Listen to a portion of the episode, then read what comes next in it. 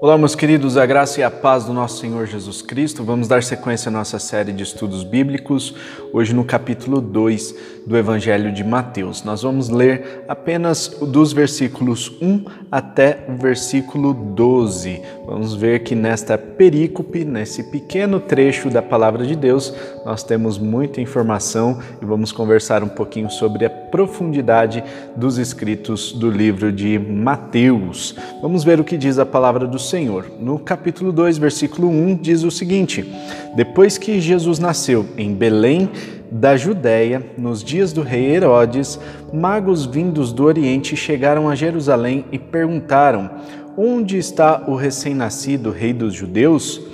Vimos a sua estrela no Oriente e viemos adorá-lo. Quando o rei Herodes ouviu isso, ficou perturbado, e com ele toda Jerusalém.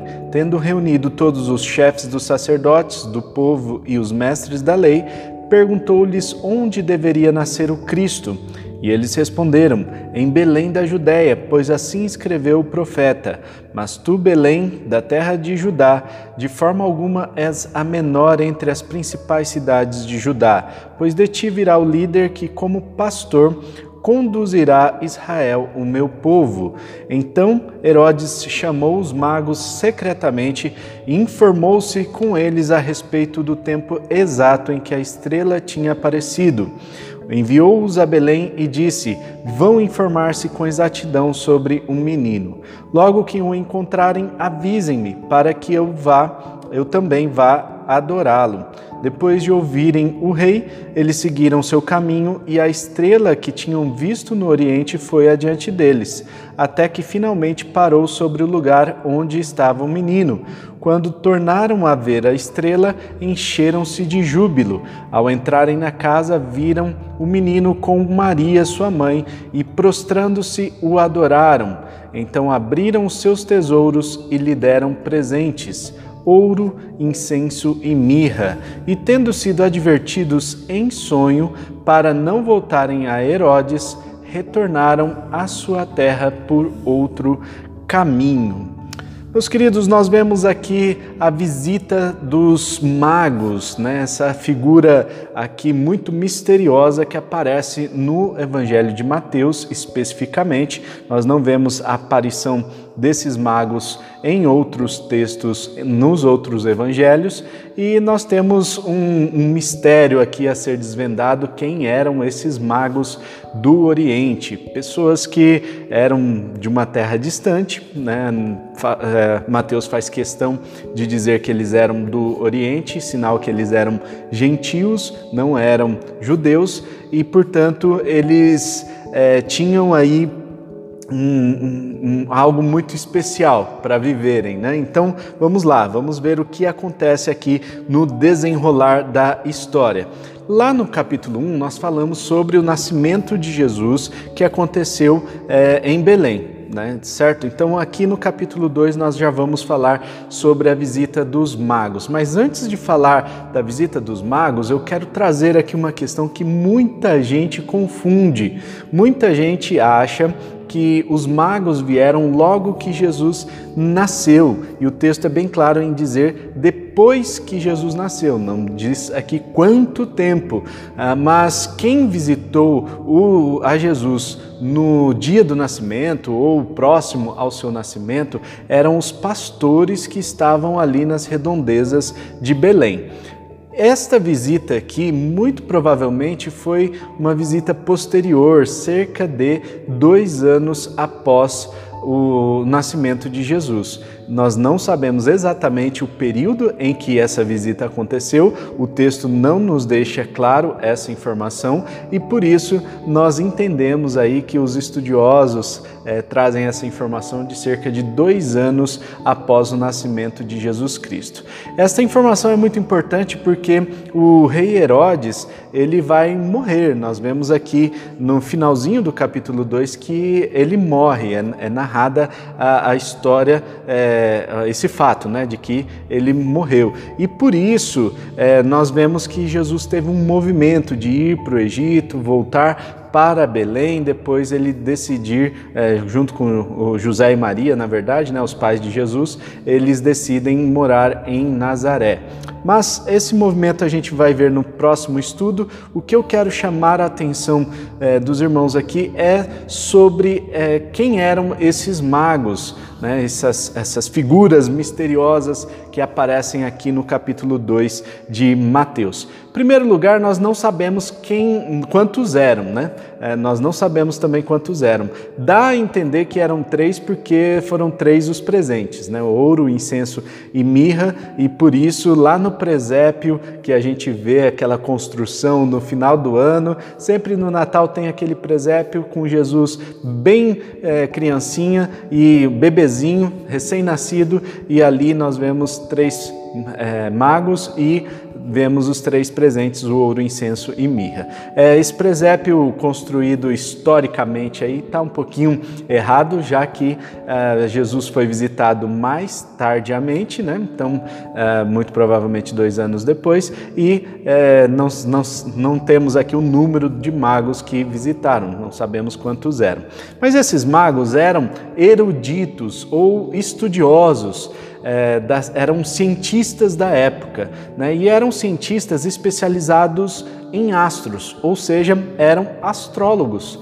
É isso mesmo, né? Astrólogos é, vindos do Oriente, provavelmente de uma região é, distante ali, não muito distante de Jerusalém, mas provavelmente vindo ali da onde mais, é, onde antes era a região da Babilônia, aquela região por ali, tá certo? Então eram ah, estudiosos dos astros e eles viram essa estrela que brilhava é, no Ocidente e eles foram seguindo essa estrela até que encontraram Jesus. E eles foram também é, estudando a, as, as profecias do Antigo Testamento e por isso eles foram conectando a história do nascimento de um rei, o rei dos judeus, né, o rei que viria para salvar os judeus, com a história do nascimento de Jesus. Portanto, é, e com a, a, estrela que, que estava ali guiando eles. Né? Então, nós vemos aí essa conexão dessas histórias. Claro que Deus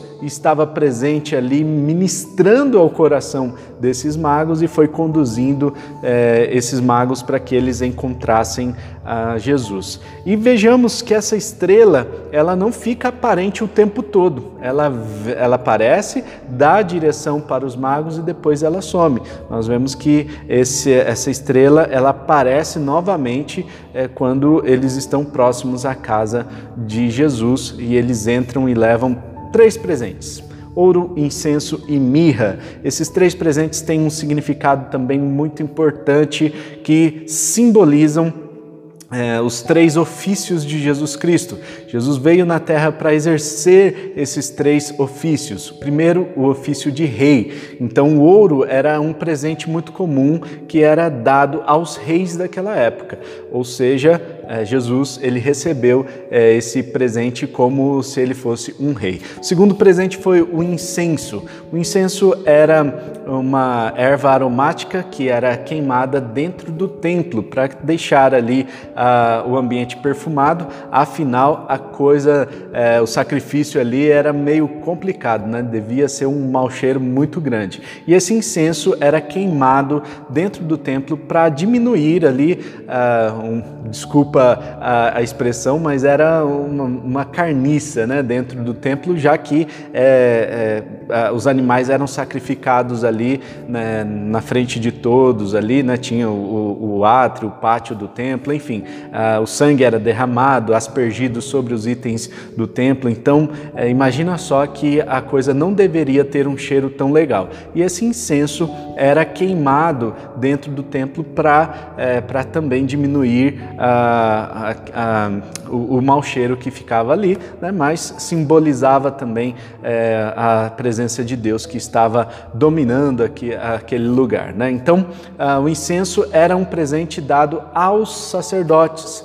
Quando alguém ia visitar os sacerdotes, eles levavam esse presente. E Jesus recebe esse presente, simbolizando então que ele assumiria essa função de sacerdote também. E o outro presente era a mirra. A mirra era um perfume muito usado para embalsamar ah, os, os, corpos. Né? Naquela época, ah, os, não havia é, cemitérios como nós temos nos dias de hoje, em que os corpos eram enterrados, é, são enterrados. Né? Naquela época, os corpos eram colocados em tumbas, né? em, em pedras, dentro das pedras, e esses corpos, para que é, os, o mau cheiro também fosse diminuído, eles eram é, era passado um perfume ah, nesse corpo e depois enrolado, envolto num lençol e colocado esse corpo é, dentro de um, um, uma caixa ali de pedra, né?